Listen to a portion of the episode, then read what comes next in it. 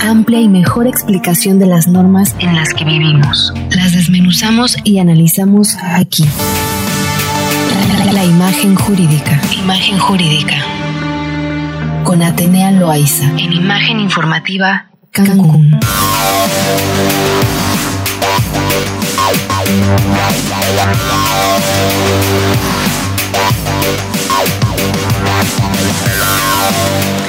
Muy bien, y como cada martes es eh, momento de hablar de cuestiones jurídicas con Atenea Loaiza de Difen Abogados. ¿Cómo estás, Atenea? Bienvenida. Hola, Mari Carmen. Muy bien, muchísimas gracias. Muy contenta de escucharte, de verte y, por supuesto, saludando a todo tu auditorio. Hay una parte importante que se ha estado hablando y es justamente eh, la reforma energética, porque, bueno, pues se han votado cuestiones importantes. ¿De qué vamos a hablar el día de hoy justamente relacionado a esto? Así es, Mari Carmen. Definitivamente este tema de la reforma energética ha sido un tema que se ha debatido en muchos foros, se ha publicado muchos contenidos respecto a este, este tema específicamente, pero toma especial relevancia en razón, Mari Carmen, de que a partir del 31 de octubre y hasta el 12 de noviembre México participa en una conferencia de las Naciones Unidas en relación al cambio climático.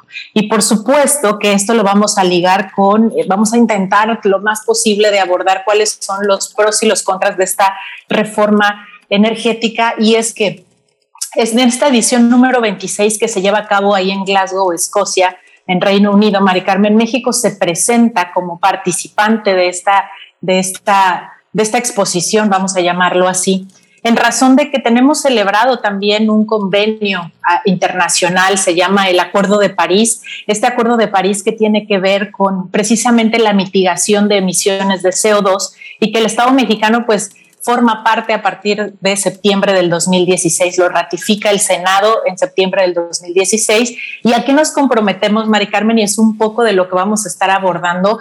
México tiene el compromiso en este acuerdo de generar para 2024 un 35.1% de su electricidad mediante energías limpias.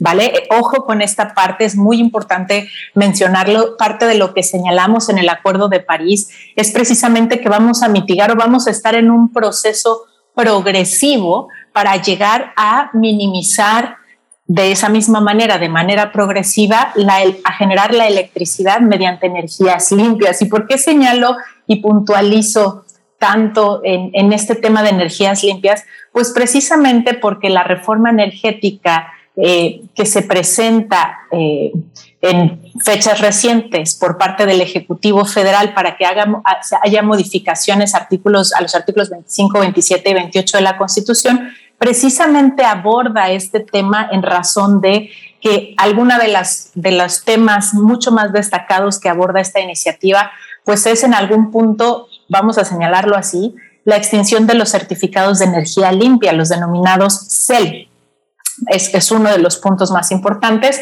hace una, una propuesta de extinguir organismos, que es una Comisión Reguladora de Energía o CRE y la Comisión Nacional de Hidrocarburos, CNH. Estos son órganos reguladores que coordinan en materia de energía eléctrica y, por supuesto, estas respectivas atribuciones sean trasladadas a una Secretaría de Energía. Es decir, quiere concentrar todo en una Secretaría de Energía y dentro de, también de los puntos destacados es que el abastecimiento de la energía sea exclusivo centralizado de la Comisión Federal de Electricidad, que ha traído, por señalar solo algunos, Mari Carmen, porque debo citar que esta también es una aportación de un buen amigo de la Comisión Nacional de Abogados de Empresa, el presidente de este capítulo Cancún, Paco Colunga, que me manda el, comunicado oficial de la NADE sobre esta postura de iniciativa y hay bastantes puntos importantes que abordar, pero por lo corto del tiempo vamos a abordar estos tres. Sí. ¿Qué, qué, qué, nos, ¿Qué nos señala estos puntos? Pues al final del día esta centralización, vamos a decirlo así, des, desincentiva, por supuesto, la, eh, a la iniciativa tanto pública como privada para invertir, por supuesto, en energías limpias, alejándonos de este derecho al acceso a las energías limpias y por supuesto estos acuerdos internacionales que platicábamos en el Acuerdo de París de emitir cada vez menos eh, CO2 y todas estas emisiones que contaminan cada vez más en la obtención de la energía eléctrica en nuestro país. Entonces, dentro de estas, eh, digamos, análisis que se genera de esta iniciativa, podemos decir que esta producción, eh, esta producción de electricidad, lejos de ser una energía limpia, con la iniciativa se genera que regresemos de alguna manera a la eh, obtención de esta energía a través de las plantas que no tienen nada de inversión en tecnología. Mari Carmen, lo hemos abordado también en otros capítulos de, esta sección, en donde México se coloca dentro de uno de los países de Latinoamérica que menos invierte en cuestiones tecnológicas. Lo que es la creación de la electricidad no se queda atrás. La mayor y más fuerte inversión que se ha hecho en este rubro ha sido de parte de la iniciativa privada con diferentes sectores empresariales, que en el, vamos a decirlo así, en el viejo sistema energético fue eh, invitado a invertir fuertes cantidades en este tipo de plataformas de energías limpias y que hoy con esta iniciativa de entrar en vigor o de, de aprobarse, traería a echar abajo toda esta inversión privada de estos sectores que han apostado por generar sus energías limpias y por supuesto generando un menor impacto a nuestro medio ambiente.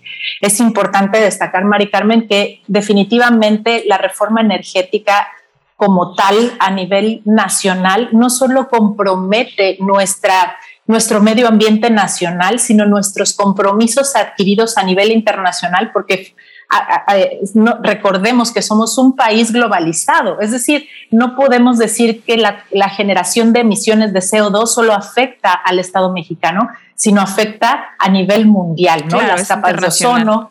Así es, esto es una situación ecológica internacional que no debemos perder de vista a raíz de, eh, pues bueno, todos estos tratados internacionales que celebramos, estos convenios, estas convenciones de las que estamos siendo parte, pero finalmente estas iniciativas que se están proponiendo por parte del Ejecutivo resultan incluso un ataque directo a la competitividad de las empresas. Es decir, bueno, vamos a generar energías, eh, energías, sin embargo, no podemos centralizar esta obtención de la energía a través de la Comisión Federal de Electricidad y en su caso de una Secretaría de Energía que regule prácticamente, es juez y parte, ¿no? Que la cree, que la regule y que la cobre, de tal manera que se vuelva y justo lo que, lo que contempla la propia constitución es la no monopolización en, ninguna, en ningún rubro, ¿no? Y menos tratándose de la energía que resulta pues un derecho humano, Mari Carmen, creo que es la base de, de todos los derechos humanos, diría yo, a la vida, a la salud, al desarrollo económico, ¿no? y donde además, perdóname que te interrumpa, donde además en la actualidad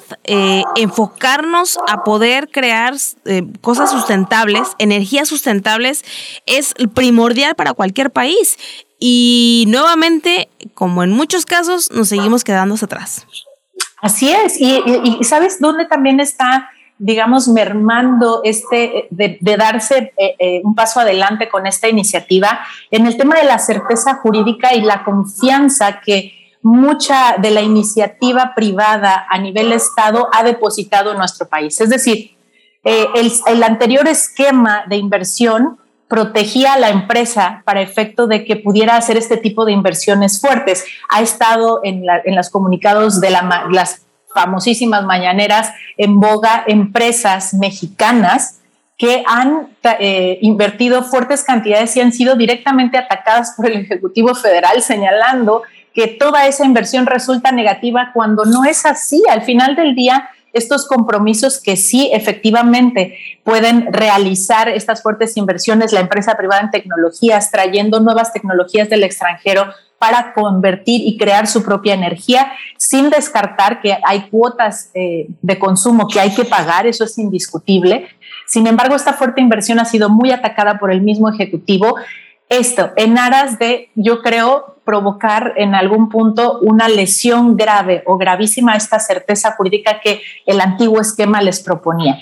Esperemos el resultado, evidentemente, de esta propuesta pero al análisis de, de lo que estamos comentando ahorita, eh, eh, vamos más bien en retroceso. Y bueno, por eso ponemos en perspectiva, Mari Carmen, los compromisos que se están adquiriendo a nivel internacional de emitir menos CO2, pero pues en dónde vamos a emitir menos CO2 si estamos no apostándole a las energías limpias, ¿no? Entonces, hay avance, claro, no hay actualización. Y, y bueno, ahora también compramos estas refinerías, ¿no? Entonces, para seguir haciendo así más contaminación. En fin, pues te agradezco muchísimo, mi queridísima Atenea. Nos vemos y nos escuchamos el próximo martes. ¿Te parece bien? Claro que sí, Mari Carmen, estamos a la orden y por supuesto súper pendientes. Voy a subir este, esta información para los que quieran más información y por supuesto la pegamos en tu página y en tu blog para que los que estén interesados en todo este tema de, la, eh, de la, esta iniciativa energética pues puedan saber cuáles son los pros y los contras. Claro. Muy bien, Atenea. Muchas gracias. Gracias, Mari Carmen. Hasta, la próxima. hasta luego.